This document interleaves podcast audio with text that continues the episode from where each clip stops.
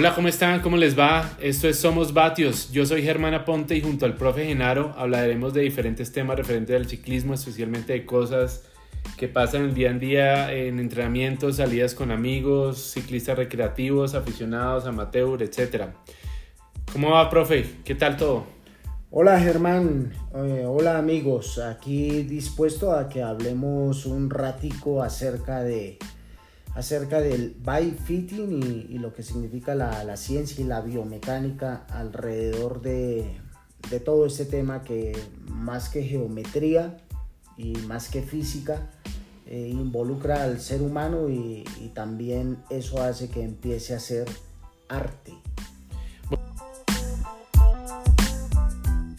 Bueno, profe, precisamente el bike fitting em, en, a través de, su Instagram, arroba Genaro Sport, lanzamos la pregunta, ¿el bike fitting es solo para profesionales? ¿Por qué? Porque hay muchas personas que, como lo decíamos ahorita, hay recreativos, aficionados, amateur, pues evidentemente para un profesional es algo indispensable tener un bike fitting pero para alguien que monta una vez cada, cada sábado, cada domingo, inclusive que monta dos o tres veces a la semana, que monta MTV, que monta ruta, para todo el mundo es indispensable.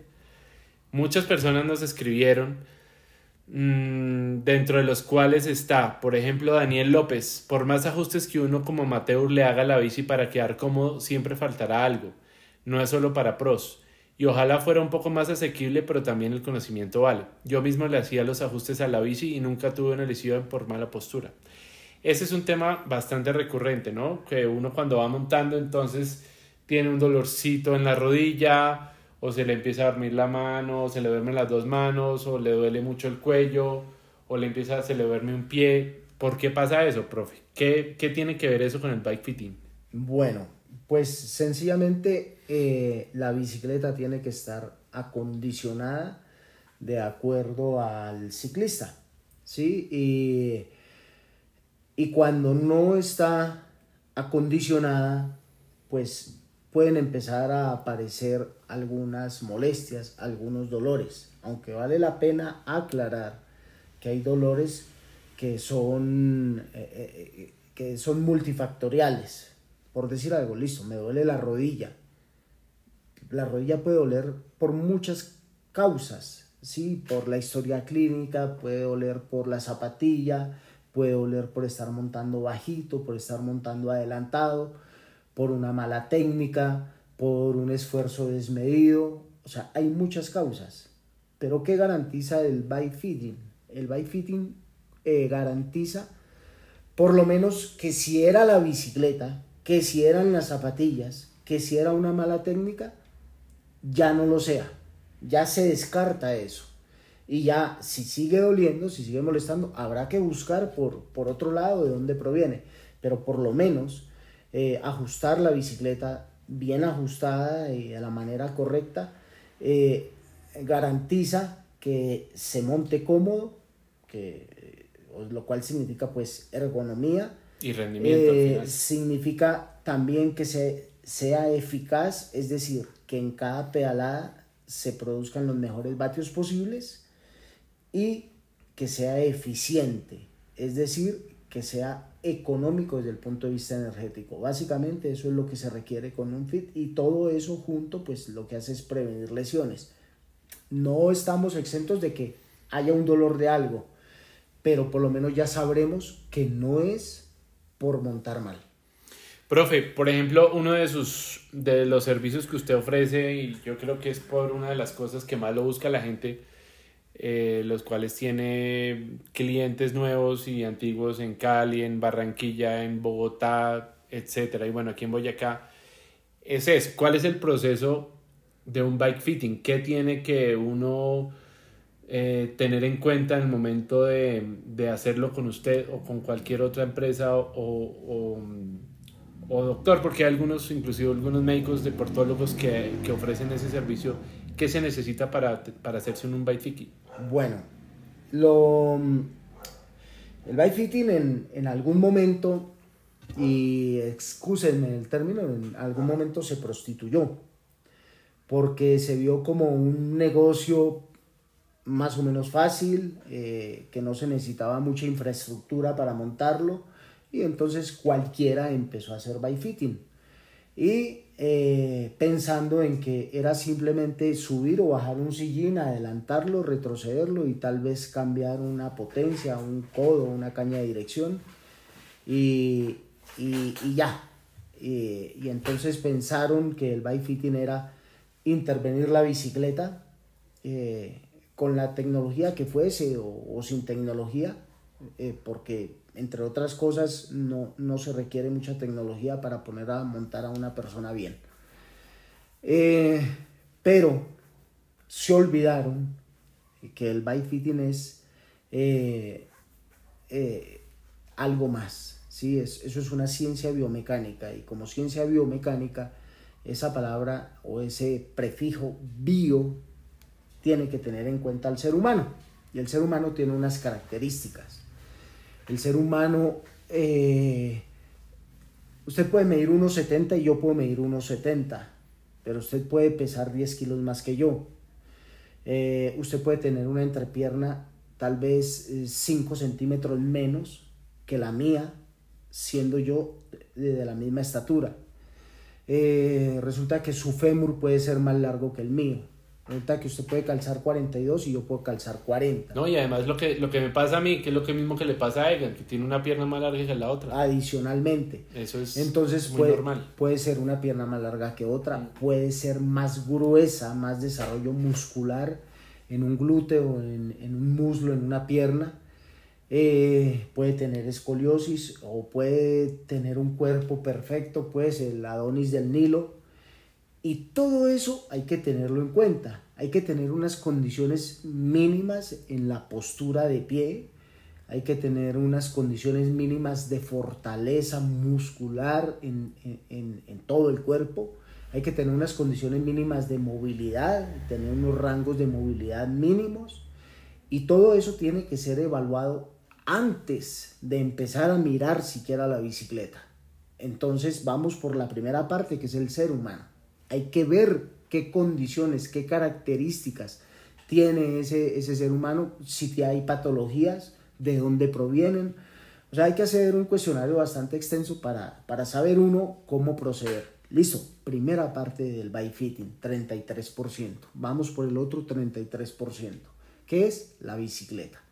Entonces, listo, lo vamos a montar en la bicicleta y vamos a detectar cuáles son eh, los, eh, eh, cuáles son los, los errores que tiene la bicicleta y la vamos a acomodar. Tecnologías hay todas las que usted quiera, unas más actuales, otras no tanto, unas más costosas, otras menos, todas las que usted quiera, pero no hay ninguna tecnología que a usted le diga error, error, el ciclista está mal acomodado. No, eso no existe, eso no existe. Cualquier tecnología usted le da una información y usted verá qué hace, usted verá qué hace con, la información. Eso es problema suyo. Ese es problema suyo. Usted verá qué hace con la información como bike fitter. Listo. Ubicamos la bicicleta. Listo. El ciclista es perfecto. Los dos tienen todas las condiciones. Bicicleta tope de gama. Eh, las mejores características. El ciclista está ideal. Tiene fuerza, tiene flexibilidad, tiene movilidad eh, está simétrico por donde lo miremos, uff, excelente. Eso no garantiza que el matrimonio vaya a ser exitoso, como no se lo, garantó, no se lo garantizó a Shakira y a Piqué. Sí, pues mm. Shakira, pues, esa, eh, esa mujer, pues, ¿qué defecto puede llegar a tener? Piqué, ¿qué defecto puede llegar a tener? Pues el matrimonio no funcionó. ¿Por qué? Porque se necesita que haya feeling. Bueno, pues entre el ciclista y la bicicleta debe haber feeling. ¿Y ese feeling cuál es? Pues la relación, la técnica que, eh, la relación que yo tenga con mi bicicleta, eso se llama técnica. Y la técnica son principalmente dos cosas, por hacerlo ver sencillo. Uno, cómo monto y dos, cómo pedaleo. ¿Cómo monto? Pues es cómo me veo, cómo es el porte, la estampa, por un lado, por el otro, por atrás.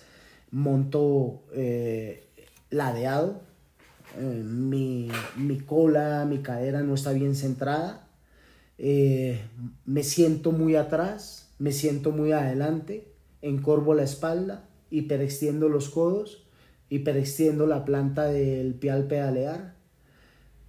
Eso es como monto. Lo otro es como pedaleo. Como pedaleo, entonces abro las rodillas, las meto, eh, como es la posición del pie, eh, lo abro, lo cierro, lo mantengo estable. Esas son cosas que se deben observar en el bike fitting porque independientemente de que la bicicleta sea tope de gama, independientemente de que el ciclista sea el Adonis del Nilo, eh, no está garantizado que haya comodidad, no está garantizado que haya eficiencia, que haya eficacia. Debe haber el otro tercer componente, el otro 33% de la ecuación, que se llama la técnica. Y, ahí deben aparecer todos los defectos técnicos. Y el fitter debe estar, eh, debe tener el suficiente conocimiento y la suficiente autoridad para decirle al personaje que está montando la bicicleta, para decirle a la chica que está montando la bicicleta, decirle, qué pena, estás montando mal. Profe, pero es que yo llevo tres años montando así. Sí, qué pena. Llevo tres años montando sí, Qué pena, pero estás montando mal. Tienes que sentarte así. No, profe, pero eso yo no me lo aguanto me duele, me siento violada, es el término que me, que me, me siento violada si me siento en donde usted me dice que me siente. Yo no me voy a sentar ahí. Bueno, es tu problema si no te vas a sentar ahí, pero te vienes sentando mal y si no lo corriges vas a seguir montando eternamente mal. Y aparte, esa, esa mm, sentada mal tiene que ver mucho con el sillín. Porque es que no todos los sillines son iguales y no todos los sillines se adaptan a la ergonomía y al, al, al, cuerpo de uno. Por ejemplo, Elkin Camargo desde Tauramena nos dice, Tauramena Casanare, ¿cómo escoger el sillín de ruta adecuado? Y eso es clave. Por ejemplo, en mi, en, mi, en mi experiencia, yo estaba montando con un sillín que es más largo, que es más angosto y me estaba causando muchos problemas. Me cansaba mucho, se me dormían los isquios, era un sufrimiento. Entonces, hasta que no me hice el fitting, me di cuenta que necesitaba un sillín más corto, un poquito más ancho atrás, y ahí ya se desaparecieron los problemas, por lo menos en la, en la sentada. Ahí ya no tuve más problemas. Y eso, digamos, eso simplemente uno lo, lo, lo puede entender con el tiempo y siendo un poquito mm, más regular en los entrenamientos o en las salidas a montar, no siendo simplemente un un ciclista dominguero o recreativo. Correcto, porque tiene uno la, la, posibilidad de percibir, de sentir y, y, pues claro, lo que pasa es que cuando uno recién comienza a montar en bicicleta, pues nadie le dice si lo está haciendo bien o si lo está haciendo mal. Eh, y a uno pues tampoco le interesa mucho. Entonces si hay una molestia, pues uno asume que eso es, normal. Que eso es normal mm. y que poco a poco va a desaparecer y efectivamente en algunas personas desaparece y el hombre es un animal de costumbres y se acostumbra a montar mal y así se queda. Pero cuando llega a donde un buen byfitter que tiene conocimiento de las ciencias aplicadas al ejercicio y, y demás, y, y, que tiene algo de experiencia en el asunto, pues ese byfitter está en la obligación de decirle, qué pena María, estás montando mal, qué pena Ricardo, está pedaleando mal esta es la forma correcta como tiene que hacer y a partir de ahí empieza una tarea que ya no es del byfitter. Ya, eso ya es la interiorización es y de ser consciente de cuál es la postura de uno y cuál es la pedaleada de uno. Es correcto. Entonces, entonces vaya a pelear usted con sus karmas, desaprenda lo que aprendió mal. Eso es lo más difícil, desaprender. Y, y ahora, y ahora aprenda lo nuevo. Eh, eso, es toda, eso es toda una tarea. Entonces ahí ya vienen eh, otro tipo de intervenciones que nos van a ayudar en esas correcciones, que no se, eh, y esas intervenciones no son sobre la bicicleta. Entonces ahí ya viene el, los ejercicios para mejorar los rangos de movilidad, los estiramientos, ya viene el trabajo de fuerza, los trabajos compensatorios, ya viene el trabajo de propiocepción, eh, para darle fortaleza a las estructuras articulares, para darle una mejor información al cerebro de en dónde está ubicado y cómo está ubicado mi pie, mi rodilla, mi fémur, mi todo, y poder hacer ajustes posturales eh, sin que yo me esté viendo, sencillamente porque mi cerebro está percibiendo cómo es la, cómo es la, la posición eh, espacial de cada uno de mis segmentos. Digamos que es algo eh, neurológicamente complejo y, medianamente difícil de, explicar a través de un podcast, pero hay mil cosas por hacer a partir del, del, del fitting si es que yo monto mal. Si yo monto bien y tengo buenas características, listo, se acabó el bike fitting y vaya, haga kilómetros. Eh, pero en muchas ocasiones eh, el bike fitting no termina ahí. Eh, hasta ahora comienza y, y, comienza el asunto teso y serio porque tampoco se van a lograr correcciones de la noche a la mañana ni los balances musculares se van a, a, a lograr eh, con tres sesiones de ejercicio de propiocepción. Y además que, además que mm, los dolores o las incomodidades no, no son tan evidentes para ciclistas recreativos. ¿Por qué? Porque son ciclistas ocasionales, como dice el profe Domingueros, que puede hacerlo parte de, su normalidad que le duela algo y como sale cada domingo pues no le importa porque pues tampoco le va a invertir porque no es su deporte principal o es simplemente una actividad recreativa y social. Entonces, pero cuando uno ya, es, ya está entrenando o es un ciclista amateur o es un ciclista profesional, después de estar montando dos horas, dos horas y medio, todos esos dolores se intensifican, se maximizan y si uno tiene una mala postura, o una mala técnica en el pedaleo o unos zapatos que no son o lo que sea, pues lo que uno está es afectando todo el funcionamiento del cuerpo, un desgaste de energía, eh, pues imagínense hacer un movimiento repetitivo tantas veces cada minuto más durante o menos, dos horas. Son más un, un promedio 4.000 pedaladas por hora. Exacto, entonces eso lo que hace es agravar la lesión si, si uno no tiene una buena técnica. Y si yo si monto, y si un, un, ciclista recreativo promedio de nuestro país monta alrededor de 10 o 12 horas semanales, estamos hablando casi 50 mil pedaladas. Mm. Entonces un movimiento repetido 50 mil veces en una mala posición. No, se, se, se daña, se daña uno, por más que sea... Entonces hay algo, eh, hay un tema bastante interesante y es qué es un ciclista recreativo, qué es un ciclista amateur y qué es un ciclista... Eh, ¿Cuál era el otro? Aficionado. Aficionado. Aficionado. Bueno, pues digamos que... Y si aplica esto para los tres tipos de ciclistas. Hay, hay un ciclista que es netamente social, netamente recreativo, que no le importa eh, si montar le afecta o no le afecta su salud. Es el ciclista de domingo, es el ciclista que sale, monta una hora, para, se toma el jugo de naranja o desayuna, se para en una tienda a tomar café con mojicón y ahí es media hora mm. y luego se regresa para su casa. Listo, eso es un ciclismo netamente social, netamente recreativo, que no es que sea eh, que, que, no es que esté mal. No, que simplemente es, es recreativo. Su, es recreativo, ya, sí. esa es su forma de ver, de ver, ya independientemente como lo haga, pues seguramente ya entraría uno a cuestionar si le sirve o no le sirve para la salud.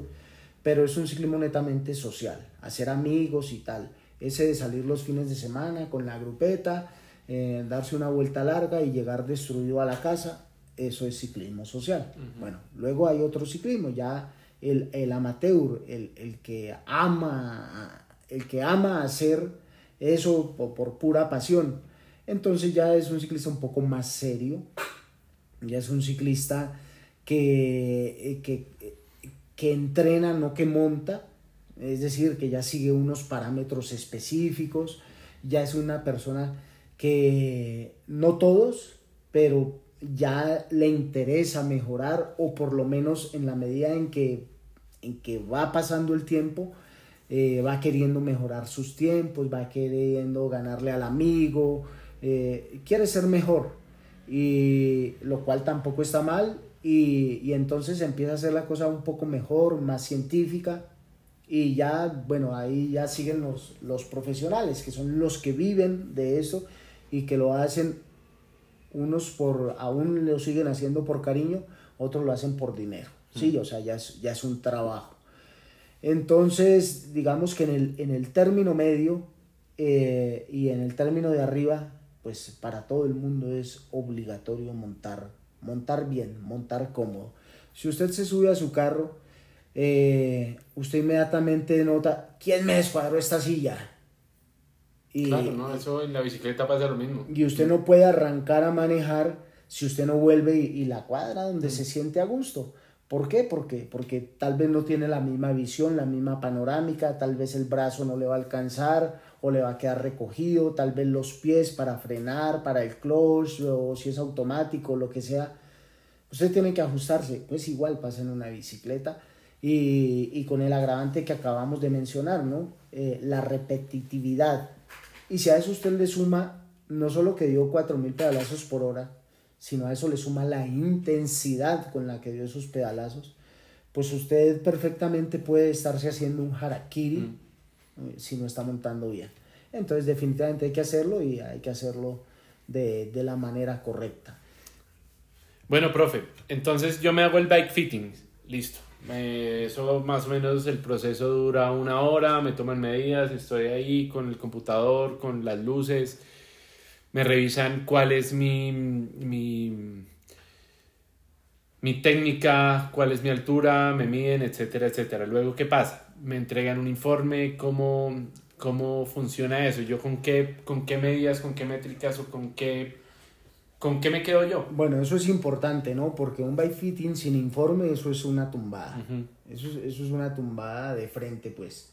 Eh, un bike fitting tiene que tener un informe y ese informe le tiene que quedar a usted ¿Por qué? Porque sencillamente de manera accidental o intencional usted movió alguna pieza de la bicicleta y si no tiene las medidas, el informe para rectificar esas medidas, para volverlo a poner en donde estaba, pues usted perdió su inversión. Entonces siempre debe exigir que le den un informe. Eh, en la medida de lo posible, para que ustedes estén seguros y su alma descanse, pregunten antes de mm, qué experiencia tiene esa persona, qué estudios tiene esa persona, eh, si es solo un mecánico o si tal vez es un fisioterapeuta o tal vez es un licenciado en educación física o tal vez es un médico o tal vez es un entrenador, lo que sea, pero pregunten porque eso también les da a ustedes algo de, de seguridad. Y... y yo creo que también dependiendo de la especialidad de quién, o bueno, dependiendo de la profesión de quien hace el, el bike fitting, es el resultado del mismo, ¿no? Porque no es lo mismo que lo haga un médico deportólogo a que lo haga un entrenador de ciclismo, a que lo haga un mecánico. Yo creo que la percepción y los resultados son diferentes. Claro, seguramente si yo soy entrenador, eh, de pronto a mí lo que más me preocupa es dejarlo aerodinámico, ¿sí? Para que usted, para me, para que usted me dé el mejor rendimiento. Pero si yo soy médico, tal vez me preocupe por su historia clínica y, y más bien eh, actúe con base en esa, en esa historia clínica. Si yo soy fisioterapeuta, algo, algo parecido. Eh, lo que sí es claro es que si a usted no lo toman en cuenta para el bike fitting, de cómo es usted, qué características tiene y cómo monta, cómo pedalea, olvídese que eso es un, un buen, un, buen servicio. O sea, si solamente se preocupan por la bicicleta, olvídese que eso es un buen servicio porque, porque no lo es. Pues para esa gracia llévela a un mecánico y ya está. Claro, porque digamos, quienes no han hecho es el proceso del bike fitting, eh, a uno le toman las medidas de las piernas, los pies, la postura sentado, la postura de pie. Eh, eso hay un montón de métricas que que son importantes y además son tan importantes y que también dependen mucho del tipo de bicicleta al cual uno vaya a hacer el bike fitting, porque no es lo mismo hacerla en ruta, no es lo mismo hacerlo de MTB, no es lo mismo hacerla gravel y esa misma experiencia o esas mismas medidas no se pueden trasladar a otra bicicleta. Es decir, si yo me hago el fitting con una bicicleta de ruta, no puedo trasladar esas mismas medidas a una MTB o estoy equivocado, profe. No, eh, es más, inclusive, si usted, tiene, si usted tiene dos bicicletas de ruta con el marco de la misma talla, con la potencia o la caña de dirección de la misma talla, el manubrio igual, los componentes iguales, pero tan solo el sillín es diferente, ahí ya no le van a servir las medidas, porque los sillines varían entre unos y otros y hoy sillines hay de todos los colores y de todos los sabores. Entonces el hecho de que el sillín sea más ancho, más largo, de un puente de mayor recorrido, de menor recorrido, más abullonado, menos, etcétera, eso hace que el fit varíe. Por eso, y aunque me gane de pronto algún enemigo con lo que yo voy a decir, un by fit en una máquina de la marca que sea, no le crean. No le crean que a ustedes los montan en una máquina y entonces le suben, le bajan y luego esas medidas se las trasladan a su bicicleta. No, no le crean. Esas máquinas fueron creadas para tener una aproximación a qué bicicleta es la ideal para que usted monte, para que la compre, para que no se equivoque en la compra, para que no se equivoque en, el marco, en las bielas, etcétera, etcétera, etcétera. esas máquinas no fueron creadas para hacer un bike fit ahí encima, porque Luego, al trasladarlas, va a haber una diferencia seria. De pronto se le podría acercar si lo hacen con su sillín. De pronto. Pero si a usted lo testean en una máquina, con un sillín diferente. No, es que la experiencia es eh, otra. Yo, tuve la experiencia con una máquina de esas, creo que se llama ID Match, algo así. Y es una máquina, eso sí es súper tecnológico porque es una máquina y usted va peleando durante 20 minutos, entonces el sillín va subiendo, va bajando, va subiendo la altura del, del manubrio, va bajando, mm, pero eso es como estar montando una bicicleta estática. Realmente mi experiencia fue esa. Em, era algo que no, no tuve ni siquiera que pagar por eso, porque yo compré una bicicleta y cuando compré la bicicleta me, me regalaron ese, ese fitting, pues. Pero sí, es una experiencia completamente diferente. Además que el fitter es pues entiende el concepto. Es un operario. Entiende la, entiende la máquina, entiende la computadora que está tomando las medidas, pero ahí queda. o sea, es, muy corto. Es, es, es, un operario. Mm. Bueno, claro, hay de todo, ¿no? Hay de todo y uno no puede, no, no puede generalizar. Eh, pero pues bueno, o sea, esto, esto, ¿por qué se los digo yo? Yo se los digo basado en la experiencia. Yo he hecho mal contados hasta, hasta el 2020, hasta inicios del 2022 que hice cuentas, eh, iba en 7000 bike fitting. No, además que usted fue uno de los precursores del bike fitting aquí en Colombia, ¿no? Sí. Entonces en este momento podría haber hecho unos 8000. Y pues bueno, eso algo, algo le, le debe quedar a uno de experiencia, algo debe uno aprender. De hecho, todos los días sigo aprendiendo. Y, y con toda seguridad yo les puedo decir que he corregido cientos de posiciones que vienen de máquinas. Cientos de posiciones. ¿Por qué? Pues porque la máquina da una información X. Ahora sabrá Dios si, bueno, listo, quedó bien en la máquina, quedó perfecto, pero sabrá Dios si al trasladar esas medidas fueron trasladadas como tenía que ser. Hagan el fit en su bicicleta y punto. Cambiaron de bicicleta, hagan otro fit tienen una bicicleta para el rodillo y tienen una bicicleta para la calle, háganle el fit a las dos bicicletas. Tienen la de competir, háganselo también a la de competir. Pues si tienen para tener tres bicicletas, pues tienen para, para hacer tres fit. No, y si tienen, si tienen tres zapatillas, tienen que llevar las tres zapatillas a que le acomoden las calas a esas medidas, porque todas no son iguales. Todas las zapatillas y, y aparte de eso, hay una práctica muy normal también en el ciclismo aficionado, en el ciclismo del cual estamos hablando. Y entonces que yo tengo unas marcas, unas zapatillas de una marca, otras de otra, otras de otra, otras de otra. Y, y eso es un error absoluto.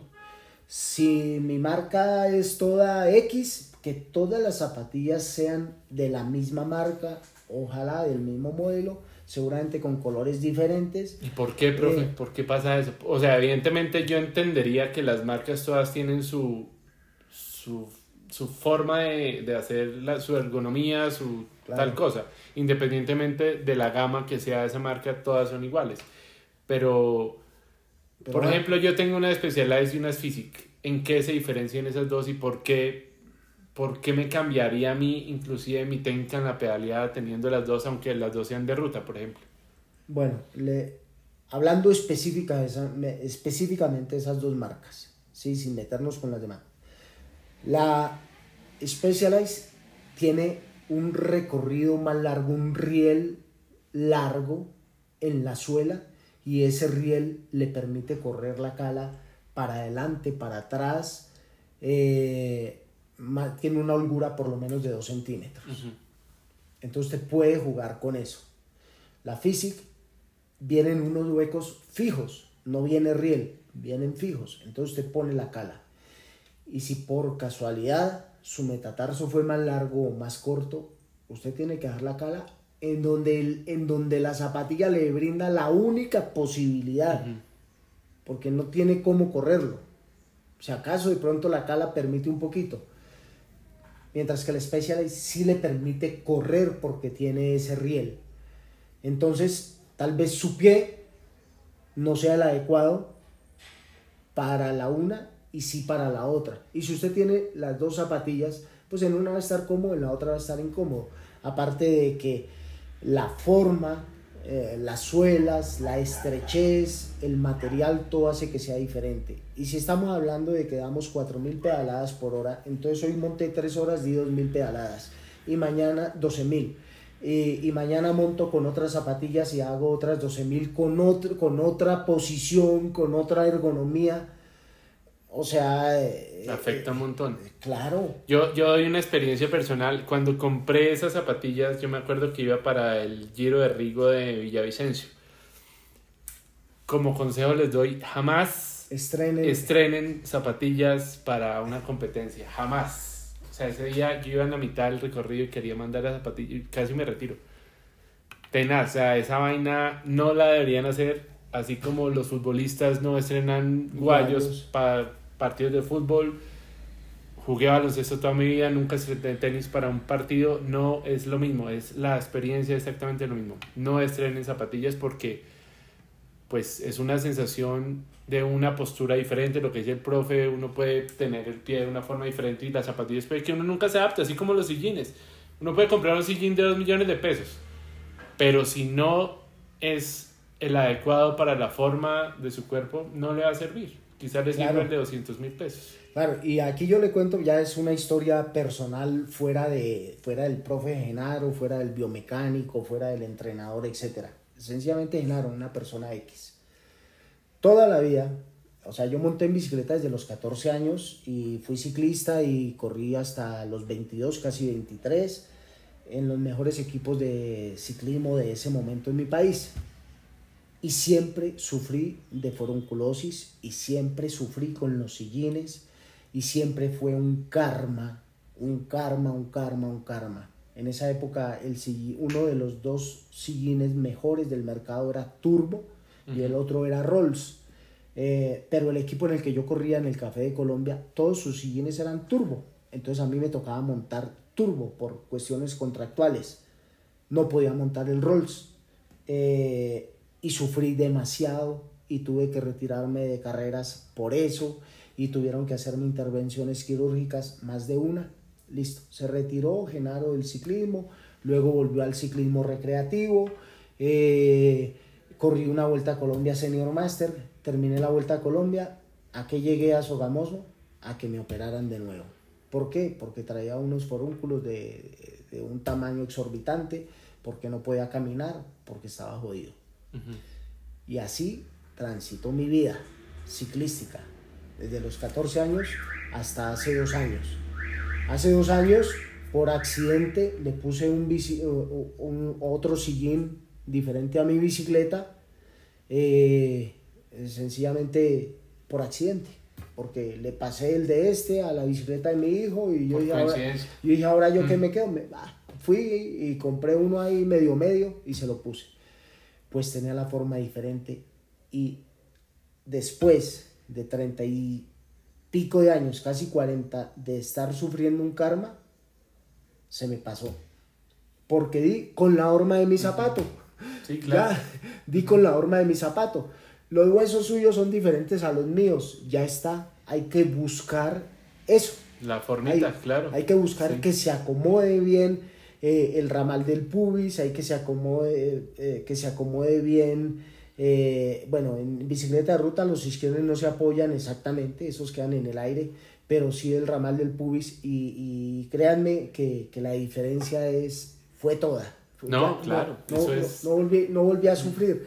Y esa ya es una experiencia, no, no hablando desde como entrenador, como biomecánico, etcétera, sino como un ciclista, pues cualquiera, que tuvo la oportunidad de correr y ha tenido la oportunidad de montar toda la vida. Entonces, claro, el sillín es clave. Profe, y, yo creo que ya como para cerrar eh, este capítulo nos queda pendiente, yo creo que puede ser en un siguiente hablar de la ropa porque es tan importante como el bike fitting. Eso determina la comodidad de una montada. Hay muchas personas que, que no le invierten en la ropa, o sea, debemos partir de la base que el ciclismo es un deporte costoso, sea para, para amateur, profesional, bueno, el profesional no lo siente tanto porque le dan todo, pero hermano, es un deporte caro. Y las cosas aquí son importantes tenerlas de buena calidad porque eso determina, inclusive puede ser como lo que le pasó a usted, una enfermedad Claro. O sea, si uno no tiene unos buenos complementos, uno no tiene una buena ropa, tiene un buen casco, el casco, hermano, no, eso es como los frenos del carro. Uno no debe escatimar en comprar un buen casco porque ahí está la diferencia entre salvarse uno en un accidente o no. Unas buenas zapatillas. La bicicleta al final...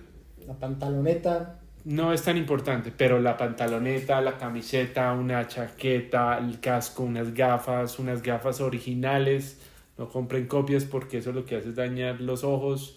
Luego le explicaremos por qué pasa eso, pero todas esas cosas lo vamos a, hablar en un, próximo podcast. La ropa y la comodidad sobre la bicicleta.